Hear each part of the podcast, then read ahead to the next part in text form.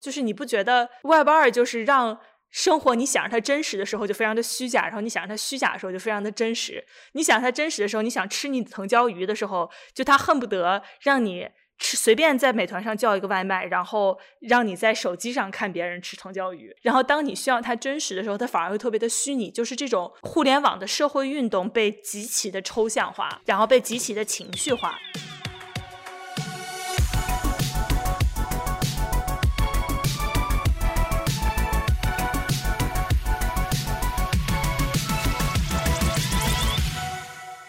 大家好，欢迎收听这一期流行文化播客《匹配娇娃》，我是小杨。这期节目我们一起聊天的还有还有很多的 小，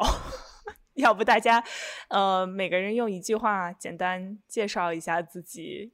和这期节一就以一种和这个节目的内容有点关系的方式介绍一下自己。呃，那我先介绍吧，我是花匠，然后为了和其他几位嘉宾的名字 align，我就。叫我小花就行了。如何结合？我觉得我自己就是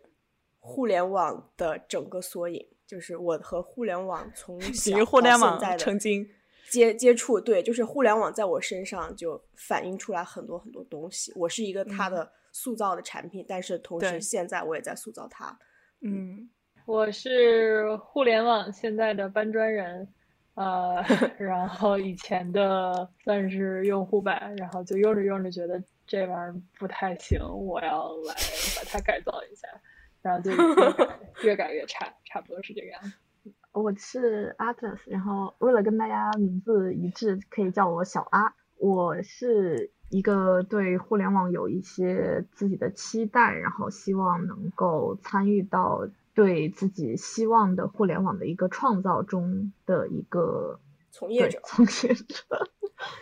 我觉得我是互联网上的一根韭菜，就是我是一个重度从一个技术乐观、非常对技术很乐观的人，然后慢慢的变成了一个非被他们被互联网割的 一点都不剩的这么的一个经，我的精力啊，我的这个时间很多都被投入在被吸到了这个上面，然后后来觉得再这样被割下去不可以，然后就开始以贩养吸，一边建造互联网，一边一边在被割。今年年初的时候，《黑客帝国》呃第四部刚刚开始，然后我在家里面跟我的老舅看到《黑客帝国》，然后我这时候才意识到，说《黑客帝国》其实是一个特别特别年轻的东西，其实就是我们两代人在自己的记忆里面，其实已经经历了互联网的大部分历史。所以第一个想问大家的是，你对于互联网最早的记忆是什么？你能想到哪些古早味的用词？比如说什么万维网啊？千年虫啊，信息高速公路啊！我觉得我第一次接触互联网，应该是现在想一想，应该是九九年到九八年，可能是我当时个子还站在站在这个椅子上，手都碰不到鼠标时候的那个高度。然后，因为我当时楼上的叔叔家有台电脑，当时他用的那个电脑还是 DOS 系统，后来他装了 Windows 之后呢，就对于小孩来说就好用多了，所以我经常在他。就是他们家去玩他的画图软件，还有一切 Windows 自带的小游戏什么的，看他发送 email。他当时的网名是雪山飞狐，可能那个那个那个年代所有的网名好像都是雪山飞狐。对，就是就是后来我意识到，就是淘宝他们那群人全部不都是用那个金庸的小说，然后金庸的里面的人物称呼嘛，然后我才知道哦，原来整个那一代。那种现象其实是某一种中国网民的那一小撮在互联网上的人的一个亚现象，而这个亚现象，我当时正好就窥探到了一点点，就是 雪山飞狐那个叔叔。后来他他的 email 还是什么虚野雪山山 at a o l dot com，我当时印象特别清楚。感觉我个头那么小，电脑桌那么高，然后你当时那感觉那个电脑那个主机机箱冲轰轰出来那种呼呼那种温热的气息，还有。当时北方冬天烧的特别特别好的暖气就萦绕在我周围，然后我抬着头看着那个那么大那么大电脑屏幕。其实现在想想，当时那个电脑屏幕肯定是又小又又暗，然后还不停的闪。然后当时我觉得那个屏幕是连接着一个无限可能的世界。很多人其实在我爸那个年龄段，他其实连 Web 一整个的这个使用体验都没有，完全没有就是所谓的用电脑浏览器去找信息，用搜索栏去输入网址去找信息这种体验。他们接触互联网的很多人，我爸这个年龄人接触互联网的第一个体验，其实是已经是一个大公司，就是 Web Two 的这种大公司设计好的一个个大的闭环，然后这个闭环在这里是一个绝对贬义的词，但是我又突然想到，就是闭环在中国互联网语境下，尤其在公司这种互联网黑化当中，是一个特别好的词，就是我们要创造用户闭环，锁紧用户心智，就这样，击穿用户脑壳，击 击穿，呃，敲出椰汁。榨出用户的椰汁。我觉得小花刚才说的有一点，就是还我蛮有共鸣的，就是很多人其实对 Web 一是没有记忆的，包括我也是。就是我对互联网最早的记忆，可能就直接到 QQ 了。我们等会儿会讲到 Web 一，可能比较典型的 Web 一就是一些比较 public 论坛吧，比较公公共的论坛这种交流形式。但是对我而言，最早期的关于论坛的记忆也是百度贴吧这种。但当然那个时候的百度贴吧可能比现在要更开放一点，更像一个真正的公共的论坛。但是仍然它是被大公司就是。呃，已经是刚才小花说，已经是形成一个闭环，带给我们的一种商业体验。对，哦，就是 就是没有办法说这个词，然后保持一个 straight face，就是没有你在说闭环的时候，你会在那一秒钟变成一个住在深圳的中年男人。对，我觉得就是我们这一代人，就是从小到大，可能线上线下的生活就是绑在一起的，紧密连接的。我相信大家可能第一个 QQ 群。就是小学的时候班的群，然后班里面每个人的名字都是破新闻，特别花哨。然后 QQ 空间里面给你踩留言板那些都是小学、中学最好的朋友们，然后他们会复制一大段那种 HTML 代码，然后代码里面各种颜色啊什么的，然后给你留在那个留言板里面。这这也是真的，就是我记得我当时我小学的时候我就。嗯，专门起的那个名字就是不算很火新闻吧，但是就非常独特。我一定要在全网搜索，确定我这个名字是唯一的名字，然后还去跟我的同学炫耀说：“你看我改了我的昵称，这个昵称有多么多么独特。”对我，我我初中就就是非主流，然后就我对我的空间正式重视程度，就导致我在学校就是。因为我空间太好看，而且空间太非主流，就而出名，你知道吗？因 为大家就会说，OK，那想要去搞自己的空间，可以先看看我的空间作为一个模板，就是 那种，就是你就一点进去之后，先有一个主页，然后那个主页是已经有一个悲伤的音乐，然后一行字说悲伤逆流成河，然后有黑色的星星从上面掉下来，然后再点一下，然后会有两会有就一排那个小粉钻。飞过去，然后又一排小蓝钻的飞过来。对，就是后来后来就当然有很多就是更加高级的一些玩法了，就是 小粉钻，对，小粉钻飞过去会飞过来。就是像什么空间素材啊，这些小挂饰，这些都是就是精心选的。我觉得我当时我就是一个互联网的安娜 delv，对，就大家一看就靠衣装，high class 的，就真的是。有钱有真的是贵族女性，贵族女性超有钱。小马呢？呃，我觉得我的体验可能比较，我也不知道有没有就是代表性，因为我我妈妈是程序员，然后我爸爸是不是程序员，但是也是做技术的，所以我可能从小出生的时候有一张特别特别小的，就是宝宝的照片，然后就蹲在 那个电脑前面。然后有一张跟我妈妈也是，就我妈妈是有一张坐在，她当时就可能二十多岁，二十出头，然后就很美的一个，然后坐在电脑前面的一个照片。我好像第一，我不知道那个时候是不是因为我爸爸在在国外，所以可能有有收邮件还是什么的，就是一开始，然后后来就是呃沉迷于 QQ，然后各种游戏什么的，就初中的时候可能是，然后当时的。具体的一些体验就是就是觉得我是其实蛮内向的一个人，尤其小时候蛮内向的一个人。然后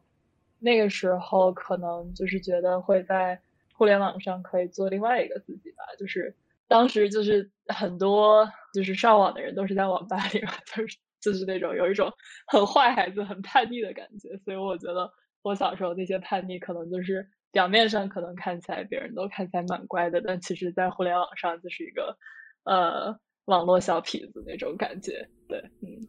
叛逆女孩，叛逆女孩。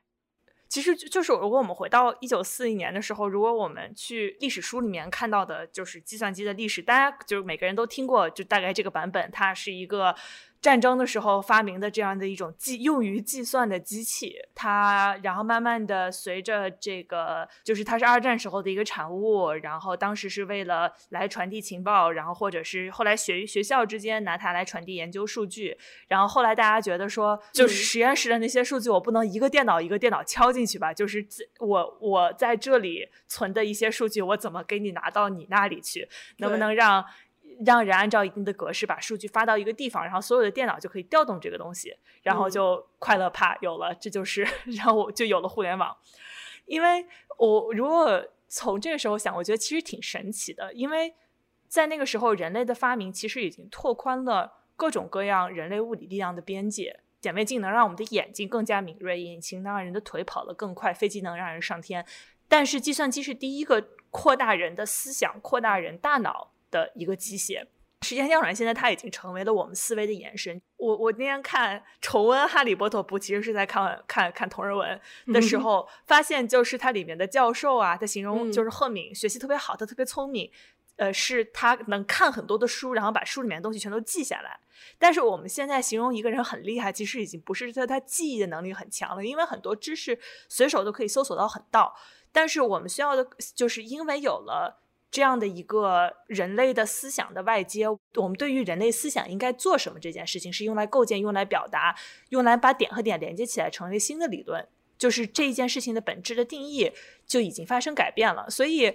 所以其实很神奇，因为好像归根结底，互联网是一个，其实就是一些人和人之间的协议，或者人和人之间的。一种认同，就是说你把这个东西写在这儿，我这儿就能收到。所以大家都把这个东西，把这个图外面加一个尖的方框，不要加那个圆的方框。其实它最后成为了一套我们答应一起做的事儿。但是这样的一套我们答应一起做的事儿，成为了一个非常意识形态的东西，成为了很多人投对于人类组织方式的。投射，然后对于甚至对于人类自由、人类道德的很多投射，都可以在这里面体现出来。我觉得这件事情其实还挺有意思的。呃，使用维基百科也是一个相当让我觉得 liberating，让我觉得一个自由的体验。因为这种信息组织形式是一个很去中心化的一个过程。就是 Wikipedia 它这么全世界就是无数的这些词条，然后每一个非常详尽的呃词条的这些解释，到底是谁来做的呢？是。全世界所有的维维基 pedia 的贡献者一起做的，然后那么这个听起来是一个非常有悖于我们大脑直觉的一个事情，因为我们一旦想象到就是一个这种所谓的共同协调，大家一起去，所有人都能够上，然后所有人都能够创建词条，然后所有人创建的词条都能被所有人看到，这件事情是一个非常有悖于我们平时所受教育系统告诉我们的一个事情。就比方说，你会觉得我的历史老师肯定是有权利去。改动历史关于历史的词条，甚至我历史老师不能改动，是写历史教材那个人才能改动的事情。而现在我作为一个就是上初中的十三岁的小孩，我竟然是可以去改动这个词条，而且被全世界所有人都看到的。这其实是一个相当相当相当，在很多很多的情况下，在非常多这种所谓的 top down 的这种组织情况下，不是特别正常的一件事情。然后对我来说，印象最深刻的产品可能是 Linux 吧。这个就要牵扯到另一个自由软件的一个概念，就是说，呃，有一本书也很有名，叫《大大教堂与市集》，就是说讲软件的开发有两种模式，一种是说大像大教堂一样，它非常的有权威性，有一个专属的团队所开发控制。那比如可能像呃 Windows 系统，我们比较熟悉的 Windows 系统，它采用的就是像微软他们是大教堂模式在开发，但是像 Linux 这个系统它并不是，它是它是一个开源的系统，它是所有人就可能说 Linux 创始人他开发了 Linux 内核，但是这之后这个操作系统的发展还有它的进一步版本的更新迭代都是在互联网上公开的，然后有很多很多的人一起合作去。推进它的一个演变，我觉得这是一个非常也是一个就是类似刚才 刚才小花说她感受到了一种敬畏感，我觉得就是 Linux 这个系统的历史也有会会有让我有这种感觉，就是我我觉得刚刚我们举的这这些例子，其实在这严格定义上都是被称为 Web 一。的这个东西，Web 一是什么？其实就大部分是这种静态页面，是互联网发展第一个阶段。你看到的媒体大部分就是新浪啊、搜狐啊、雅虎啊这样的门户网站为主，或者是就是它是一个比较单向的这些东西。你记得，我记得我小时候第一次上，就是小时候上网的时候，你第一步是要上到一个门户网站，就比如说新浪，然后那个新浪那个网站就全是字儿，然后这个字你在无数的字儿里面，就像你走进一家粤菜。餐馆一样，就是你墙上的每一个地方都贴着菜单。呃，在这个阶段，就大家在构想互联网会是一个什么东西的时候，其实这些早期的思考者对于互联网应该是一个什么样的东西，其实有很多的预期。就是他希望互联网是一个可以让信息最高效的流动，让人活得更有效，然后让世界变得更好的地方。有一个非常有意思的一个文本吧，就是叫做一九九六年的赛博空间独立宣言。现在你回头看这个文本，会觉得非常的怅然若失，因为它的它的文本是这样写的：就是工业世界的政府，你们这些疲惫的肉身和钢铁塑造的巨人们，我来自赛博空间，人类思想的新家园，我代表未来，请求代表过去的你们不要再打扰我们。我们聚集的广场上没有你的主权。他说：“就是我们希望所有人都可以进入，不受种族、经济势力、军事力量或者出生地的特权或者偏见的影响。然后这些财产、身份、运动、历史都不属于我们。我们会在这打造一个新的基于思想的文明，而且我希望这个文明比之前的人类的文明更加人道和和平。非常浪漫主义的一个，非常的浪漫的一个。”就非常心痛，呃，这个心痛有哪些地方心痛？这件事情其实非常值得说。第一个心痛的点就是，他是认为政府在这个空间里面是没有主权的，因为这个平台的的设计就本身就是一个开放性的设计，因为它的最早的设计就是只要大家答应了我的 HTML 是这样写，那。我的 HTML 就这样建了，我们它是一个基于协议的这么一个东西，它的开放性是刻在骨子里面的。然后，所以大家当时大家想象的是说，就是审查系统是没有办法，这个 eight hundred pound gorilla 是没有办法细密的去审查每个人在上面的言论的。然后，第二个是我们认为说，呃，互联网应该是开放的，应该是基于链接的。呃，我发在这儿，你链接我，我是我不管你是在中国还是在。美国还是在乌克兰，我都可以直接跳转到你发这你发的这个东西上，就是而且包括之前最早期可能还有一些设计，就是我链接了你，你链接了我，呃，不是我链接了你，你还知道我链接了你，就是你作为这个链接的主人，他认为就是还有一些设计认为是超链接是可以双向的，它的设计其实就是它是最大程度上的能够让信息最有效的去流动，然后降低信息流动的壁垒，降低人类获得知识的壁垒。但是，就是这个整个的这个架构，其实在过去的几年就是被毁灭了。现在中文世界里面，很多人都不再会用浏览器了。你打开任何一个中文的文字网站，大概能看到有两个字节的网页的内容，其他的都是游戏或者是渣渣会说这是在我我在他玩，我在打我，然后或者是有有就是那种静态的图片，但是他的奶在跳的这种这种广告。我我记得我跟一个朋友在聊天，然后我朋友就说。说中国没有互联网，中国哪有互联网呀？你从抖音跳到微信，然后再从微信跳到呃头条，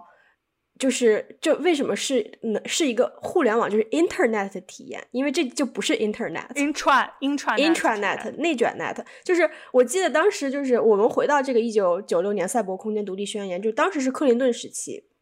克林顿当时说过一个非常非常有名的话，因为当时就是呃，就是世界对于互联网的这种期盼和对于这种浪漫主义的想象的投射是如此的真诚，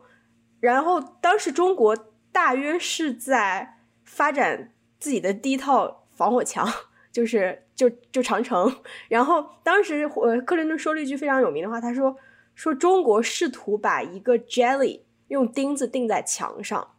就是想试图做一个完全不可能做的事情，然后台下的人哄堂大笑，都觉得就是把互联网审查掉或者把互联网给 ban 掉这件事情是如此的从逻辑上不能理解，从逻辑上、从道义上、从科技上、从手段上都没有办法理解的一个事情。就是那么我们现在非常遗憾的是，我们发现这个 jelly 它的确被钉在了墙上，嗯。从互联网第二个时代开始，也就是大约从二零零零年的中期到现在，呃，大的企业在互联网之前的开放的协议上，它所建立了一套这个封闭的协议，就是我们刚刚说的闭环。集中化的时代就是从此开始了。就比方说，像是 Facebook、像微信、腾讯啊、呃亚马逊啊、谷歌这样为代表的以盈利为目的科技公司，变成了一个你和互联网之间的一个入口。比方说，你现在用任何一个软件，你得需要用你的微信去连接这个软件，然后你才能上去。你你你现在就是上任何一个呃就是客户端什么的，你都需要就是以腾讯作为一个 portal，以腾讯作为一个入口。或者是以你的 Facebook，呃，谷歌的这个账账户作为一个入口才能进去，嗯，然后我们就非常可悲的，就是进入到了一个比较反乌托邦的世界。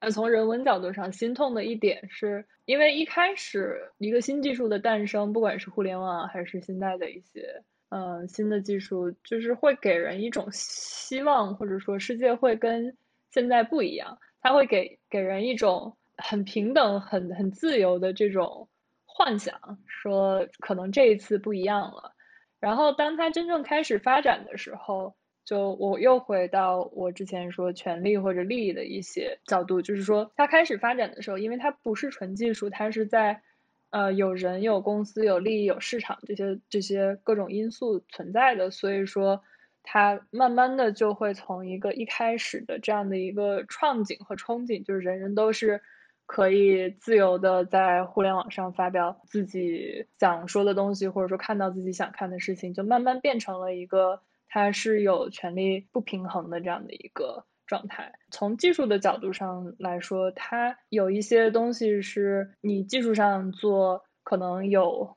如果是一家公司或者说一个公司去投资很多研发的呃这些预算去开发一门技术的话，它肯定是。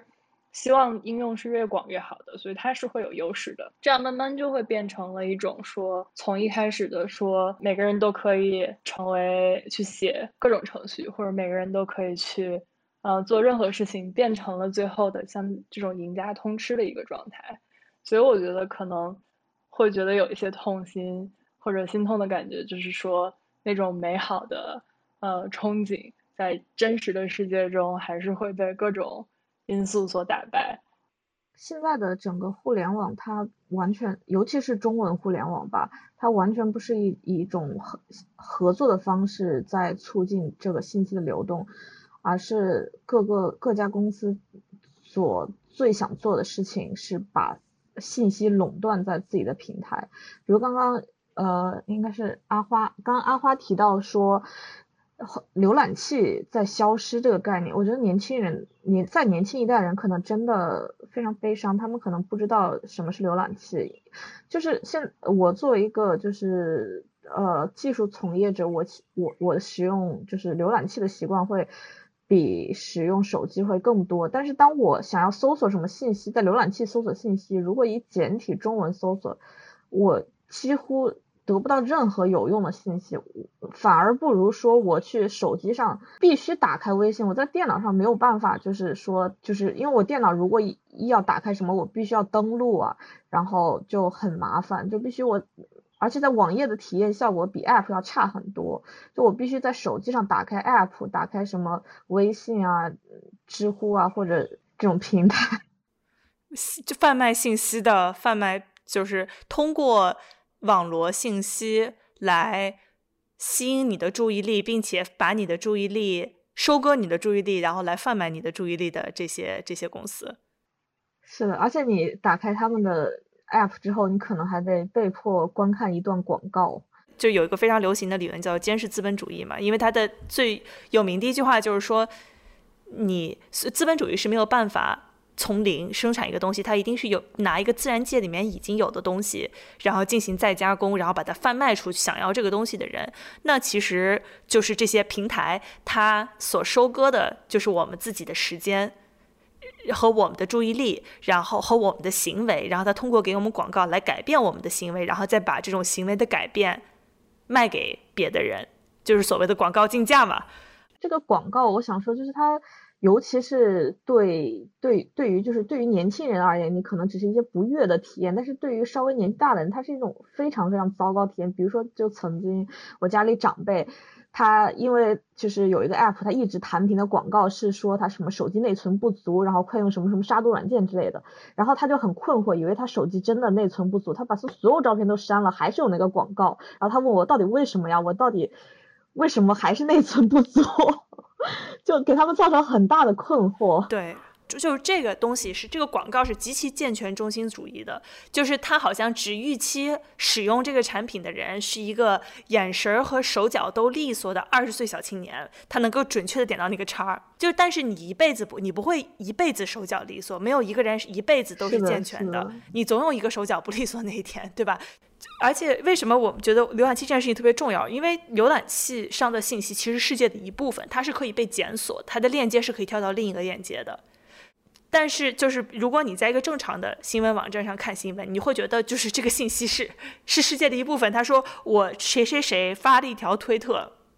发的这个图，然后他链接的这个推特，然后你又跳到推特去看，哦，他确实是在这个时候发了一个推特，然后这个这个时间大概是在这儿，这个人当时所处的这个时的地点就是在。在乌克兰的首都，然后你就那这个事情其实就会立刻被查证了。但是在微博上看新闻，你觉得所有东西都是假新闻，因为就所有东西都是截图，然后也没有超链接，也不能被核实。是的，是的，就是整个简体中文，它喜欢用截图而不是贴原链接，也是一个非常无奈的。对，是一个非常无奈的。就是我听过不止一个，就是在简体中文从业的记者朋友，对这件事情感到非常的痛苦。就是所有东西的查证和溯源都变得非常非常的难，而且这件事情我觉得特别心痛的点在于，整个就是所谓我们说，呃，这种闭环，我们我们亲手打造出这种闭环，但是没有一个人是赢家，所有用户都很痛苦，所有程序员都在内卷，所有公司都在竞争，每个人都很痛苦。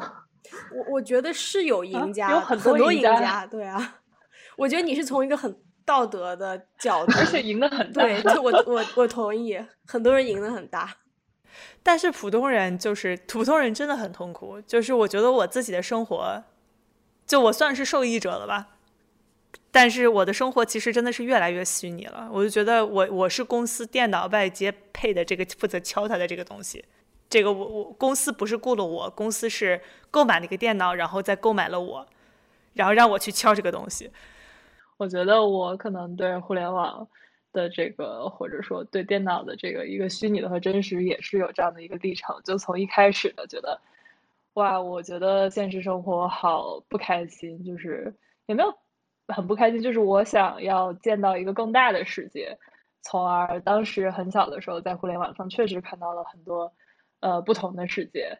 嗯，从那个时候觉得哇，世界那么大，这个互联网让我看到了更加广阔、更加真实的一个呃生活和世界，那才是真实。然后到现在，尤其是过去的两三年，在疫情期间，嗯，就像小杨说的，可能就是在公司有几台电脑，电脑外面各配了一个程序员，让他们去。呃，产出就很有那个黑镜啊，或者有那个头号玩家的那种感觉。就是我住在一个呃 cube，在一个就是小方格里面，在一个城市中心，然后有这些接入点。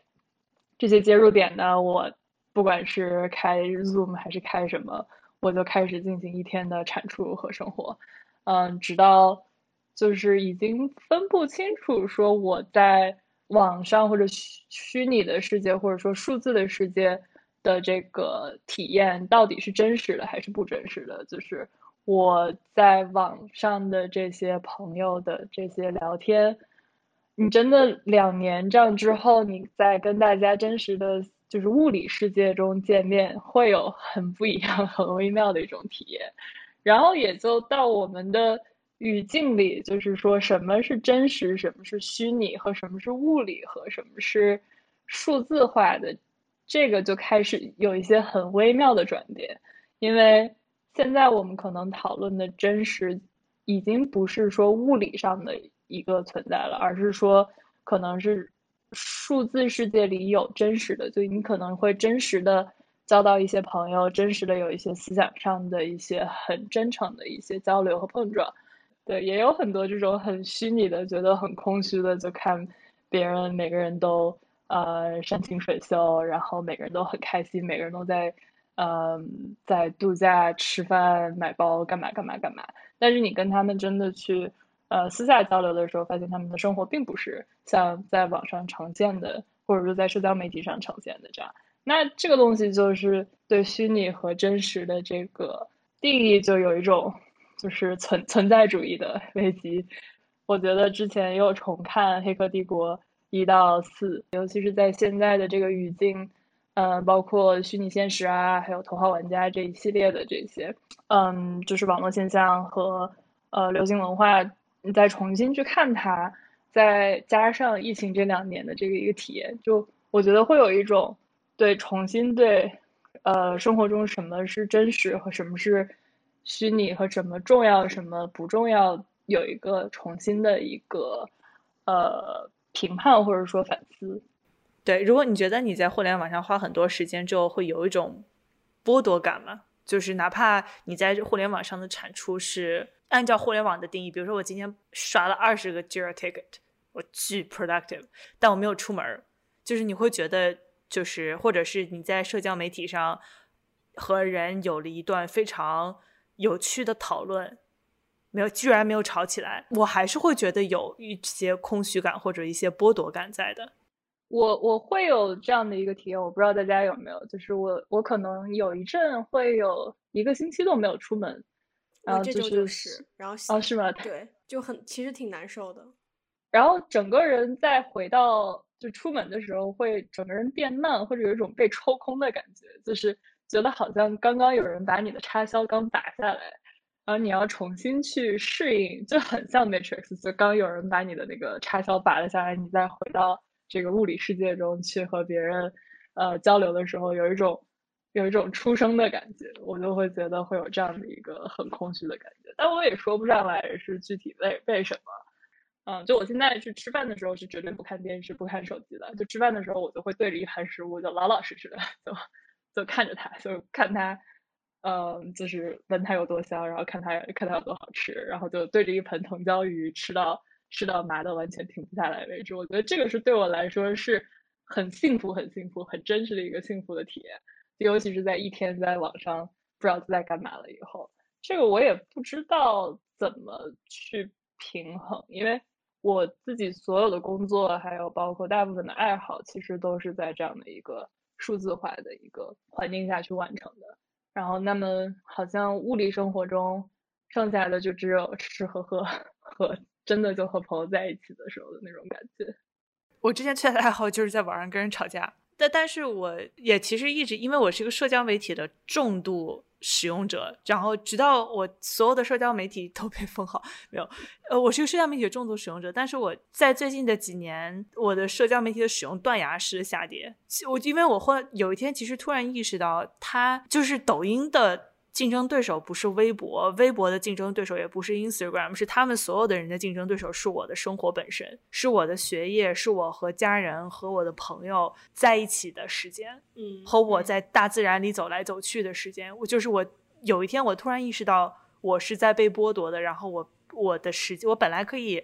拥有真实体验的时间，就突然就被被被人卖了，就 literally 被人卖了这件事情。在意识到这件事情之后，我就对于社交媒体，就我没有办法，我就而且再加上社交，就是简中社交媒体越来越不好玩了。对我同意，吵得过你了吗？呃，对，是的，没有人能吵过我了。对我，我同意刚刚小杨说的，不就包括就是就匹配娇娃这几个人也都认识这么长时间了，但是你每次回想起来，可能最幸福、最感恩，你觉得连接最深的是大家都在一个房子里面。大家都坐在一起，一起敷面膜，一起吃饭的那个、那个、那个时、那个时刻，然后都会大家就是急着抢饭，然后急到你根本不记得手机是什么东西的时刻，那个时刻是是绝对的，就是很真实的快乐。包括如果你现在想一想自己生活中很美好的时刻，和父母相处啊，和自己的另一半相处啊的时刻，其实很少你会觉得说，哦，我们俩相处的一个 peak 是。我这个 Instagram 的照片收获了三百个赞，不是的，而是那个赞背后的那个场景，你你和他当时在那个物理空间中的情绪和接触和一切对吧？当时的天空，当时的云，你知道吧？不是，而不是就是就是之后的一些在社交媒体上的展示。那那我们下次嘉宾管饭吗？管管求见面，来来来来管。就是我，我其实觉得人，我们作为一个人，毕竟赛博空间是一个很年轻的东西。我们作为一个人在真实空间里生活了那么多年，我觉得我们本质上是很很喜欢真实生活的。比如最近春天嘛，阳光真的很好。就前段时间大概下午三四点，我走在路上，然后突然一瞬间我就特别舒服，就觉得生活真的好美好。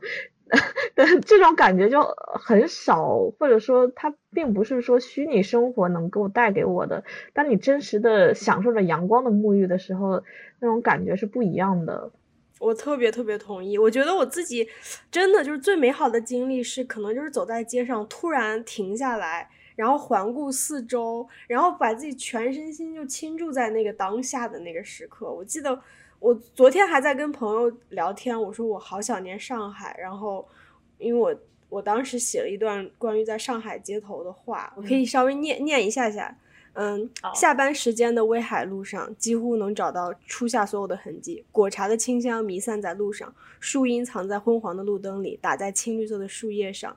晚上七八点钟的温度适宜，连外套都不用穿。电动车从身边驶过，带来一小阵风，这阵风里面没有焦虑，却有知足。高处能看到来自南京西路那边朦胧的霓虹灯，脚下的青石板上有几个烟头躺在黄线边上。对这个这一刻对我来说，这个静谧稀疏平常的时刻，我想把它刻在脑子里，不要忘记。然后我其实念到这一刻，我其实一下子能把我拽回当时我当时那个场景的时刻。我觉得，哇，我觉得这种时刻真的太难得了，就是是，真的。你觉得这样的体验能用？就比如说虚拟现实的，就是技术给你，如果能重建当时的那个场景的话，你觉得会有同样的情感或者同样的体验吗？你知道它是虚拟现实，但是它是一对一的，就是完全是一样，就是 Metaverse 到这个地步，甚至是比你当时在上海街头的体验还要好。就是你打一个响指，你说当时当时你们手里没有奶茶，你打个响指它就有奶茶了。我觉得如果。真的能做到的话，我并不会反对，因为我觉得如果给你的感官是真实的话，那就是真实。其实我读过一些关于脑科学的书，就是你大脑其实本来整个你感知到的环境就是一个模型。就比方说我们能看到的光，只不过是整个光谱的这个 spectrum 的非常窄的一条，然后我们能闻到的气味，能听到的声音，其实都是大脑通过自己的一些 sensor，通过你身上的 sensor，然后把这些信息汇集起来，然后做的一个个 model。然后这些 model 有的时候甚至是不准确的。我非常推荐大家一本书，呃，两本书，一个是《大脑的奥秘》，然后另外一个叫做《The Ego The Ego Tunnel》，就是你自己，就是他就会会会告诉你说，你人类的知觉其实就像一个狭窄的 tunnel 一样，然后这个 tunnel 只不过你是你的身体有一小部分 information 被你的身体接受到了，然后你在身体再 create 出来这个环境。就是从呃 Web 一进入 Web 二的时候。其实，人在网上建立连接、建立社群，通过。就是这件事情其实也被搬到了这些社交媒体、这些大公司里面，然后它是也是最早也是最成功的被商业化的一个部分嘛。当时大家的预期和最后真正发生的事情实在是就非常非常不一样。当时大家就觉得我和你心连心，永远地球村，然后就是我可以跟一个远在阿塞拜疆的人，然后成为无话不谈的闺蜜，因为我们两个都喜欢某一个二十年前的英国电视剧。就是我们对于人和人之间建立联系的预期是这个样子的，然后但当时在很早期，其实已经有一些研究，就是发现人在聊天室里面会比他现实生活的中更更更加粗鲁、更加无理，更容易跟人吵起来，更容易发怒。但是当时的这些研究，其实大家就觉得哦，有一个非常简单的解释，就是你是就是他有这么一层面具，所以你可以做一个更坏的人。但是当第二个版本的互联网就是这些监视资本主义这种平台资本主义成型了之后，因为他们就这些平台的目的都是在贩卖你的时间，所以你越生气，你越愤怒，你在这个平台上花的时间就会越长。就是所以这导致的结果就是它会不断的在煽动你这些愤怒。就就最近就前一阵这个帖就是呃封线的这个事情，我当时非常的崩溃，因为我看了一个呃端传媒有篇文章采访了一个微博小编，然后他说我他一个营销号的小编，他会专门把标题写成引发女性不安或者愤怒的样子，或者是引发男性对女性的愤怒来吸引人来吵架，因为他的绩效和这个微博的点赞数是挂钩的，而且。最吊诡、最有趣的是，微博的这个不只是你给这个原微博的点赞数，它会显示出来，你底下评论区的点赞数也会算在里面。所以，只要它这条成功的引发了女性和男性在底下吵架，那么这条一定会会效果非常非常的好。我当时看完之后，觉得你他妈把我当傻逼的这种感觉，就是因为我心里面知道，我对于性别问题的愤怒。是真实的，我对于这些，而且性别问题的紧迫性也是真实的。但我也知道，这种愤怒和这个情绪消耗是虚假被创造出来的，而且是因为符合一些人的经济利益而被创造出来的。对，对，就是我之前跟跟小马说，就是你不觉得 Web 二就是让生活你想让它真实的时候就非常的虚假，然后你想让它虚假的时候就非常的真实。你想它真实的时候，你想吃你的藤椒鱼的时候，就它恨不得让你。吃随便在美团上叫一个外卖，然后让你在手机上看别人吃藤椒鱼。然后当你需要它真实的时候，它反而会特别的虚拟。就是这种互联网的社会运动被极其的抽象化，然后被极其的情绪化，然后再加上一方面就是我们的这个互联网是有审查和国情在，所以我们就是我们会觉得有这样的国情，我们就没有办法有产生的有效的这种社会组织。但是我们就我们就不太会去审问社交媒体这个平台本身的责任。但是我们所有的这种。中文世界里面的社会运动，任何被认为社会的东西来的，像比如说之前的拉姆，大家所有有有一天所有人都在艾特拉姆法案，这个事情到底去哪了？没有人知道，来的也快，去的也快，没有人跟进。就是这种一波一波的 outrage machine，这是和社交媒体这种东西的设计本质上是有关的。对，之前看过 Facebook 一个大佬 Boss，他写了，他他也挺敢说的，反正他在。Facebook 内部写过一篇文章，他会说我们在做社交媒体，尤其做 Facebook 的时候，我们从来没有问过说连接人们到底是不是好的。就是我们的所有的 mission，就是我们的目标是让更多的人连接起来，就包括所有的广告、所有的公关都是说啊谁和谁，呃，因为什么什么连接在一起，他知道了什么，所以他从此改变了人生。这个故事我我是信的，因为确实是我最早从互联网的体验，是因为就可能看到了什么或者有什么想法之后，确实对我思想改变很大。这个故事是一部一部分信的，但我觉得可能到最后，可能互联网发展到现在，所谓的 Web Two，大家会对它有一个失望的概念，是因为在。很多公司或者很多人打着这个梦想的这个旗号，但是其实是在利用你的，嗯，然后你当自己 发现你一腔 就是很单纯，或者说很就比如说我真的是在乎这个话题，我想去做一些改变，但我去真的评论的时候，发现我是被利用的，那这个事情就很不爽，就觉得被卖了或者被操控了的一个感觉。就是也是老话吧，科技是一把双刃剑，就它本身并不是说连接本身是它是一个技术，但是你连接是有哪些是好还是不好，或者说好和不好你怎么去定义？我觉得本身就是一个很复杂的社会问题，也不是三言两语就能就能讲清楚的。但可能科技行业的问题是很多在。做做科技的人，或者说建立这些平台的人，或者有很多话语权的人，他们可能在就是建这些平台的时候，并没有去考虑这些社会性的问题或者社会性的影响。他只是把我我们这个公司，就比如说当一个科技公司去去建造和去营销，但其实它对整个社会产生的影响，我觉得是完全低估的。然后直到最近，大家才开始。反应过来就哦，社交媒体对，比如说大家的心理健康会是不是有影响？嗯，这些都是最近几年才慢慢开始有更更多的一些讨论和认识的。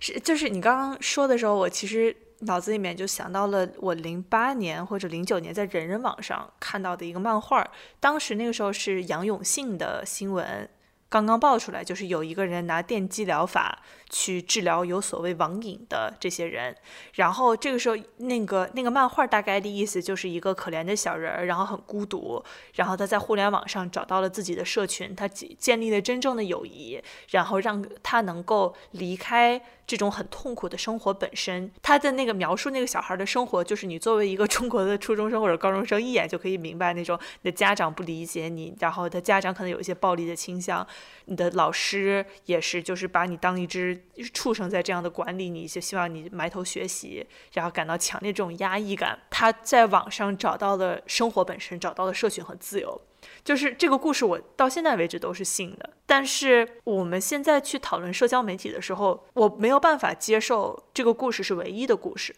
因为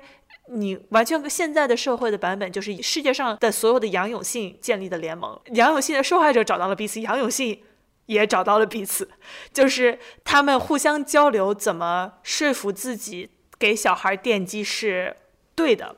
然后他们互相交流，怎么说服更多的孩子的家长把孩子送过来？他们互相交流，怎么说服自己做的事情是有道德感的？甚至还是组织起来去街上抓小孩儿，去网吧里面抓小孩儿，然后强行的给他们电击。你刚刚说到利用这件事情，我真的是也觉得特别有意思，因为不但是你作为一个人类，你想在网上寻找社群这件事情被利用了，我觉得。呃，我们一开始提到的这种互联网的精神，这种像 Linux 的创造者这种废寝忘食的为爱发电的这种热情和投入，被卷到了这种内卷的话术里面，被卷到了就是这种技术工作对技术工作者劳动权益的剥削的这种话术里面。你是一个技术工作者，你就要废寝忘食，你就要进入那个 flow state，不然你就是一个不合格的码农。然后包括。早期的这种互联网人，像比如说 Aaron Schwartz 这样的人，他对于自己信念的坚持，去挑战权威，好像又变成了就是这种科技巨头们对法律啊、对政府、对公众利益合理的这些要求的这种蔑视，就是因为你 not smart enough，你不够聪明，所以还要，所以你不懂我们在做什么，我做的事情都是为了你们好。呃，我我觉得这个事情它其实还是跟整个权力有关的。当最大的权力集中在很小一部分人手上，比如说当决定说社交媒体的走向集中在小扎扎克伯格手上的时候。那我们怎么能指望说扎克伯格能做出对全人类最好的选择，而不是做出一个能让他赚更多钱的选择？我们根本不可能指望这件事情发生啊。那比如说，像是说现在我们可能会鼓吹一种，就是让程序员废寝忘食的工作，然后由上层决策者来做一个决定，并且鼓吹一种说你们不够聪明，不懂我们在做什么这样子的言论。它其实是在都是在剥夺公众的一个话语权，那剥夺的结果就是说，最终这个权利又集中在了少数人手上，就是它不可能是一个哲人王，我们没有办法指望在存在这种结构性问题的社会中，我们能够走向一个对我们所有人比较好的一个方向。一个就是完蛋了，啊一个完蛋了的结论，就是就是比如说 Google 说他们说 Don't be evil，但实际上。没有，就是如果没有一种 can't be evil 的方式让他们 don't be evil 他们，一定会 be evil。没错，而且就是你也不能去，你也不能去依赖扎克伯格或者是 Google 这些决策者他们的私德。就是当你去认为他们应该做高尚的事情，认为他们在道德上应该做高尚的事情，就证明这件事情本身就出了大问题。有一个非常有意思的事情，就是说这些 Web Two 的。大的平台公司是怎么去利用 Web 一的这些理想主义精神的一个非常好的例子，就是这些大公司拿一些大家用爱发电的这种开源数据库，被用来牟利，来用来牟利。对。然后前一天就出现了一个事情，就有一个人就把自己的项目点着了，说不干了，你不可以再拿我的这个东西，因为你我自己在这边对为爱发电，我自己喜欢这个东西，我就在做，但是因为然后我又不断的需要花时间去维护它。然后我不干了，然后导致就是好多个，它好像是因为直接跟 iOS 挂钩的，所以很多个这种基于 iOS 的 App 就直接就爆炸了。对，我觉得这就是一个典型的，就是 Web Two 公司做了太多恶，圈了太多钱，然后就是导致之前的初心非常好的这些呃程序员以这样的方式去宣扬自己的立场，因为就是就比方说，就像你刚刚说的，如果他继续把这个开源的这些项目还要再花时间维维护什么，但是他又拿不到从苹果拿不到一分钱，然后但是苹果的这个季度的这个年报，嗯，又节节更新，就是这这其实就是一个挺讽刺的事情。我就是这个开源作者，或者说一些很有初心的这个对开放的互联网就是很有热情或者很理想主义的这样的人，我去奉献自我一片初心，结果发现被各种呃各种公司利用或者被别人利用，那我我也就很不爽。就是那我作为这样的一个博弈下，我也只能就是转一些很防御的方式，所以就变得越来越来越越差。对，是这样的。一些开源作者的著名项目被一些大公司利用，然后拿去呃融资啊、上市啊，赚了很多钱，但是这些开源作者分不到一分钱，唉，就真的很悲伤。对对，然后就在这种情况下，当然就是这些大部分开源作者都是很好、很善良、很有初心。他们可能一个是刚才像小杨提的例子里，他就用山库跑路的方式表示自己的愤怒，要么可能就默默的忍受，什么话不说，继续做自己的开源的事业，很有理想。但是也难免会有像刚刚小马说的，可能。他们觉得不公平，然后不干了，自己屠龙者终成恶龙。像这种情况，我们也没有，我们只能理解他呀，这个没有办法去指责他呀，就对，就是一个恶性循环。对，而且很多人，但你我这样的话，我就不把我自己代码分享出来了。就是我想进入下，我们回顾了一下过去，批批判了一下现在，然后我们展望一下未来。就是互联网其实现在两大热词就是两个未来嘛，一个是元宇宙，一个是呃数字货币。在一定程度上，就是元宇宙和数字货币可能更像是 Web 二点零时代和 Web 一点零时代对未来交出的两个答卷。就是元宇宙更多的是说像是 Web 二点零的延续，就是你请你再花更多的时间在这个虚拟的世界里面。然后第二个是 Web 一点零的这种。去中心就是我们希望能够把，就是就刚刚我们提到的开源的这个问题，就是开源者拿不到钱这个问题。现在有一个非常有名的去中心化项目叫做 GetDAO，呃，就不是就 Gitcoin，那就是说我想要提交一个开源项目，大家觉得哎这项目不错，可以给我钱让我去做。就是其实这真的就是这么简单，它就它具体组织方式会更复杂一点，但 high level 道理就是这个样子。所以就是通过因为呃虚拟货币。引入了钱的这个概念，然后引入了稀缺的这个概念，让很多的去中心化的结构不那么脆弱了。就这件事情，让很多人一下觉得是一件非常非常，嗯，不但是合理，而且能够倾注非常多的理想在上面的这么的一个一个一个一个情况。你我很想问问，就是你怎么理解这两种未来？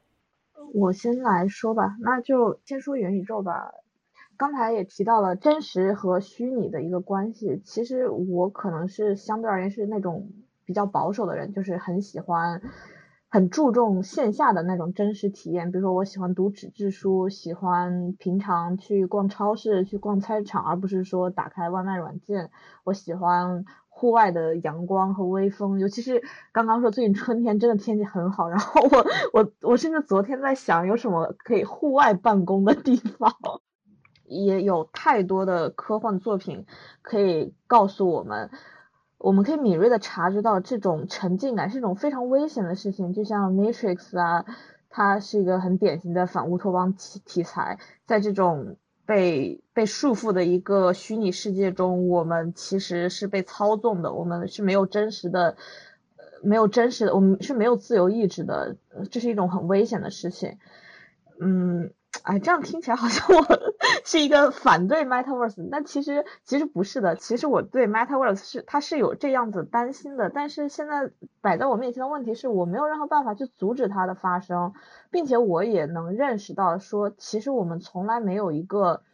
没有一个原点可以退回去说。那这个 Metaverse 不好，我们退到一个什么样什么样曾经多么多么美好的世界，我们从来没有这样的世界，所以我们只能说，既然它一定会发生，并且未过去并不是一个。呃，过去并不是一个理想的世界，那我们只能说顺着这个方向去找，呃去创造我们想要的未来。希望我能够在它的发展过程中，不断的、不断的去重复我我所感受到的这种虚拟现实带给我的那种。最初的感动，我去重复这套叙事讲给别人听，然后也许大家就会走上一条并不是那么糟糕的路。它重新暗示了一种我们可以创造一个全新的、抛开所有历史负担的一个社会。这个和刚才提到一九九六年的《赛博空间独立宣言》里说的说的那种感觉很像，就是说我代表未来，请求代表过去的你们不要再打扰我们，我们不欢迎你，我们聚集的广场没有你的主权。这是一个所有人都可以进入的世界，不受种族、经济实力、军事力量或出生地的特权或偏见的影响。就是这种叙事的感觉，会让人觉得我们有一个全新的未来。我们可以在这里重新想象人与人之间合作的可能。我可以抛开所有的历史负担。当然，很不幸，就是说我们刚才讲了那么多 Web 二时代的问题，从一九九六年开始到现在目前为止的赛博空间，只是离这个宣言越来越远了。但是元宇宙。它和刚刚提到的另一种未来的选择，crypto 加密货币，但元宇宙与加密货币的结合，我觉得人们就又觉得又可以重新想象了。我们又一次为这个宣言兴奋了，因为这一次通过加密货币，我们可以有一个坚实的一个经济基础的支撑。我就是说，刚才像小杨说的，我们呃，不管说是开源社区，还是说像是。一个是开源社区，还有一个是去中心化组织，它可以可以不那么脆弱了。对，我是那个 Web Two 恰饭啊，利益相关，想要说明一下。但是我对 Web Three 的态度，我觉得我刚想怎么样总结，可能最后总结的态度是，呃，保持好奇，保持乐观，但是不上头。因为就就具体。这这几个怎么讲？就保持好奇，因为我觉得就是本身 tech 行业就是会有很多创新，这也就是在这个行业里面很令人激动人心的一个东西。所以我觉得保持好奇，看有有哪些新的东西去发展，这个是我我是不拒绝的。所以我会看很多就是 Web 三的东西，会去尤其去上手试一些。就就听别人讲，不如自己上手试嘛。就是比如说听别人讲了很多 NFT。让我自己去上手做一个，我觉得会立马就是很有很直观的理解，并且有自己的一些嗯，就是思考。然后第二个是保持乐观，我是觉得会有很多很有趣的技术，嗯，会在这一波推动下呃发展起来，因为有很多投资进了这些，有很多很聪明的人进了这个领域。那就不管是从虚拟现实，还是到到那个。加密货币，它有很多技术层面上的东西完全没有解决。然后从一个技术人的角度来讲，这是就是很久没有发生过有这么多就是技术上可以很很大的一个空间去让你创新、让你去做的一个东西。有很多，嗯，包括就是你从如果是讲呃虚拟现实，有很多 computer graphics，还有很多计算上性能的提高，我完全没有到。然后包括硬件的一些提高，嗯，过去的这整个十年就，就是虽然芯片在不断的进步，但是我们硬件上的就是创新还是很有限的，嗯，然后从加密货币那边角度讲，也有很多，就比如说新的协议的出现，新的，嗯，新的产品，金融产品的出现，就有很多很多很新的，包括理论上的完全就是没有发展起来的东西，所以我觉得从技术上我是很乐观的。但是不上头，就是如果说我整个从 Web One 到 Web Two 这整个的，就是教育啊或者从业经验和自己自己的体验，交给我一件事情，就是我对技术乐观，但是我对人是不乐观的。嗯，就是它一定会，就历史会重复自己的。就每一次有新技术出现的时候，如果你回头去看，有很多这样相关的文件，尤其是。呃，STS 就是 Social Technology Studies 这边会有很多这样的文献，就每一次我们都是充满乐观，说这又会改变世界，我们又会怎样美好。但后来就是又会发现有很多人的问题是不能用技术解决的，包括现在提的一些很多，就是我们想要，呃，比如说投票啊，或者就是发行某种币啊，某种治理的新的方式啊，这些其实都是为了解决一些人的问题。那技术可以一定程度上促进我们去，呃，可能有新的解决方案，但我并不觉得技术可以完全解决人的问题。所以这里面肯定会出现一些，嗯，现在可能预见不到的，但也有可能是。有很很牛很牛逼的学者能预见到的一些可能潜在的问题，我觉得还是需要就是嗯看吧。总结起来就是也不想说完全就是觉得啊这个东西注定会失败，那就就是不去接触。我觉得也不是我个人觉得比较呃健康的一个态度，因为确实有很多就是资本在往里注，所以我觉得它在往下发展应该。是有一定的必然性，但是它是在整个一个整个一个环境，我觉得是互联网和我们社会的整个的一个发展趋势也是完全是嗯相关的。我在有记忆的，就是我一直成长上来，我一直都感觉是一个全球化的进程，就不管之前看到什么各种，就总觉得是一个它一定会发生，它是必然的，它是历史的趋势。但是我觉得从最近，尤其是过去的几年开始，我突然觉得。这件事情好像并没有那么简单，就有可能全球化发展到现在的，有可能是已经发展到顶端了。就包括疫情是一个很强的例子，就是说真的是一个全球化的问题，就包括各种 supply chain issue，你包括各种的，它会变成一个全球性的问题。但是你也会发现，整个有一个有一个某种分裂，或者包括呃英国脱欧啊，包括有各种矛盾啊，包括现在的甚至真的有。战争的发生，我觉得都是一个，就对对之前这种社会一定是全球化了，我们一定要变得更加互联的这种预期，可能我不知道会不会能继续下去。那么这个对科技的一些影响和改变，也不是说完全技术可以解决的一件东西。嗯，我觉得就是一开始“元宇宙”这个词变得特别热门，然后它横空出世之后，我特别兴奋，而且我也特别特别兴奋，有这么多人参与到这个讨论当中，是因为在我看来，元宇宙它是一个非常哲学性的一个概念。它哲学性之处在于，它这个概念没有凝固，它是一个大家还在思考它到底是什么的一个东西，它是一个弥散的一个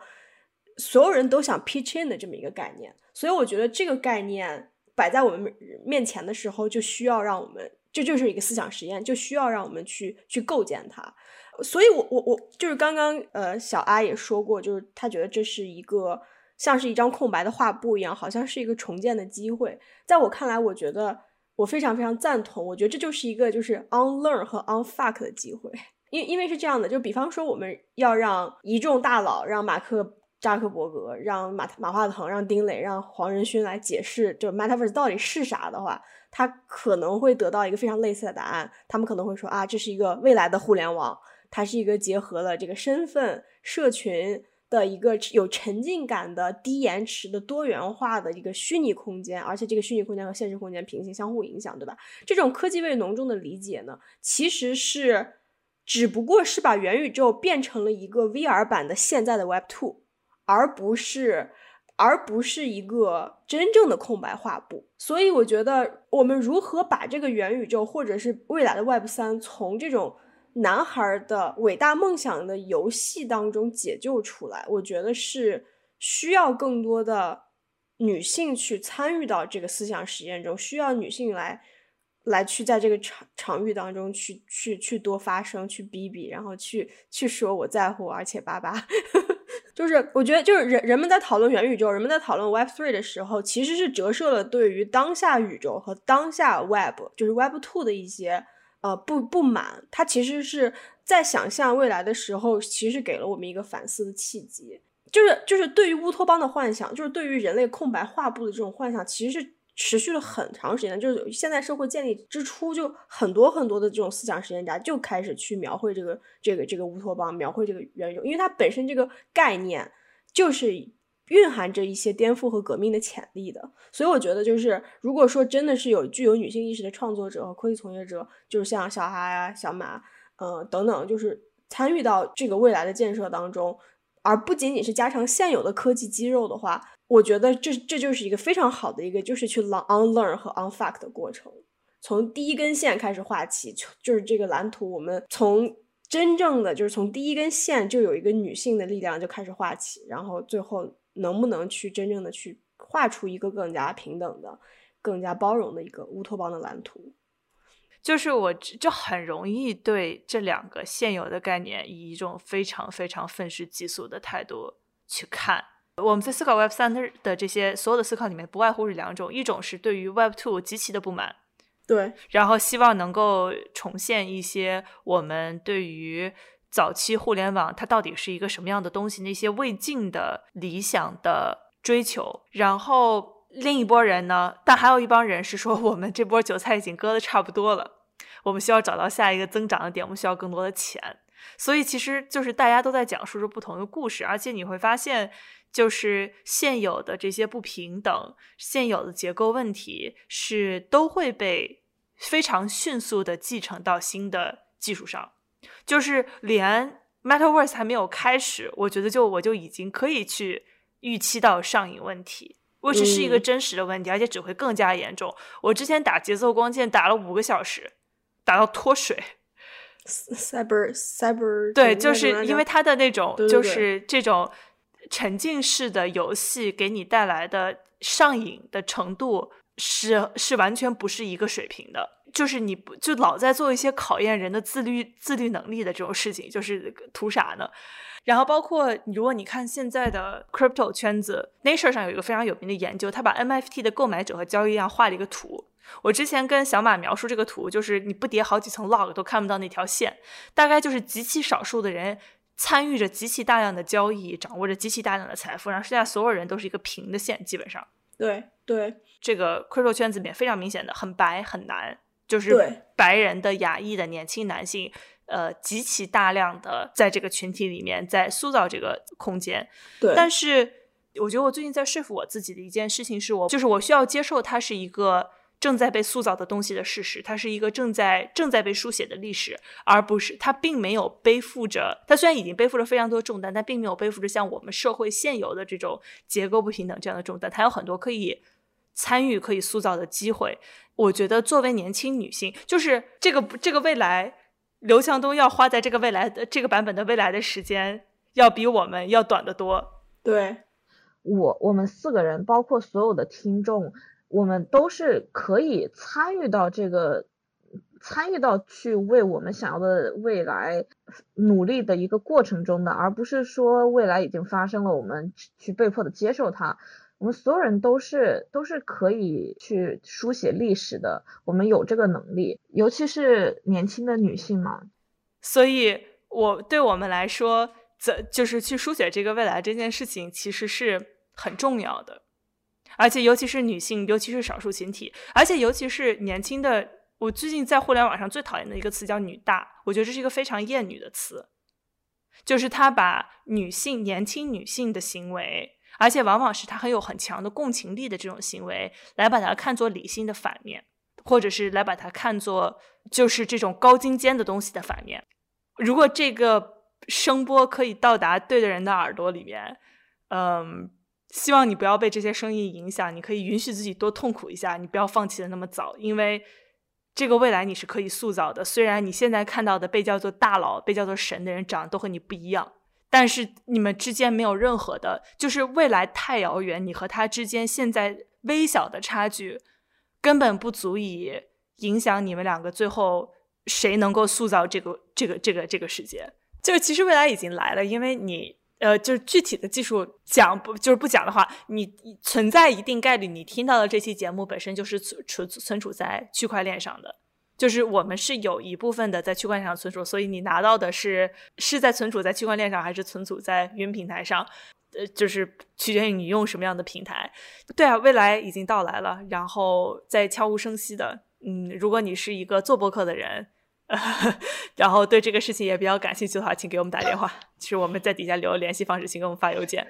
我在结尾时候想借这个机会强调一下，因为你在播客社群里面，其实不断的听到人说你要用 RSS 订阅，你要用 RSS 订阅。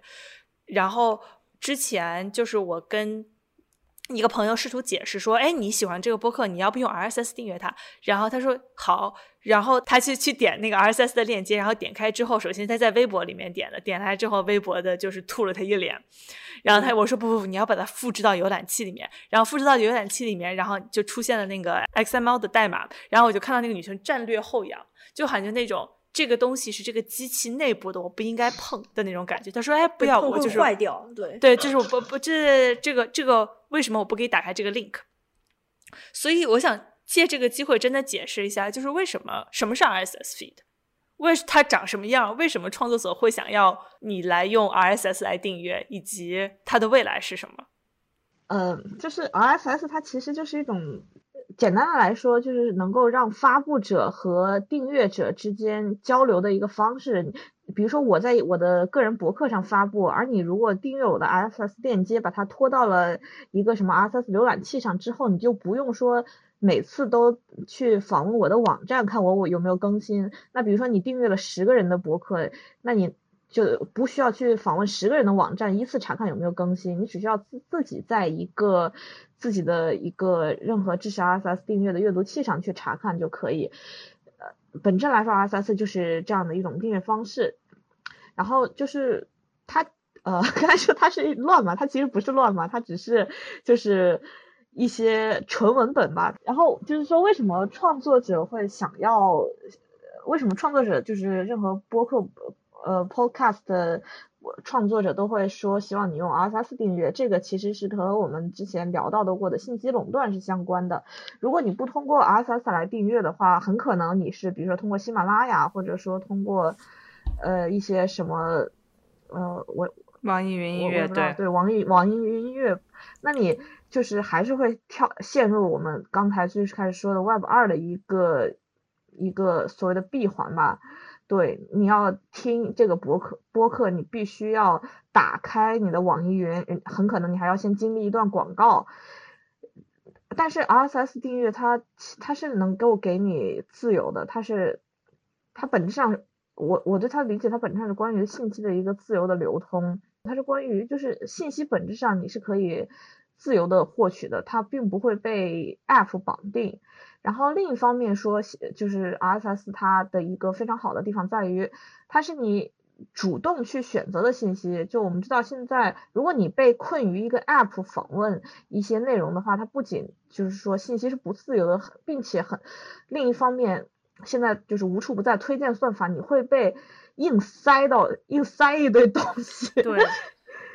我放在喜马拉雅上，喜马拉雅在中间给我插六十个广告，对喜马拉雅是有好处的。我就可能那么多对他没有好处，那插广告对他是有好处的。他想要插多少广告和我想他插广告和插多少广告很有可能是两个完全不同的东西。就是 RSS 它是一种可以让内容创作者和内容订阅者直接交流的方式，这个信息分发的渠道并不会被任何 App 垄断审查，所以说呃这些内容创作者都会希望你用 RSS 来订阅。谢谢各位父老乡亲，给大家在这儿在这儿给大家磕头了。对，就是我们刚刚说啊，RSS 有诸多的好处，但是仍然它就是它在 Web 一时代是一个非常流行的方式，但是它可能并没有非常非常稳定的发展下去的方式，就是缺少一些正向的经济循环。所以在 Web 三时代，我作为一个利益相关者，所以 希望大家能够多关注 RSS 三，它是一个基于 RSS 协议所设计的一个。去中心化的新时代的内容分发协议，好，谢谢大家。嗯，好的，鼓掌。对，我在用，我在用。嗯，好的，谢谢大家收听这期节目，我们下一期匹配叫啊，再见。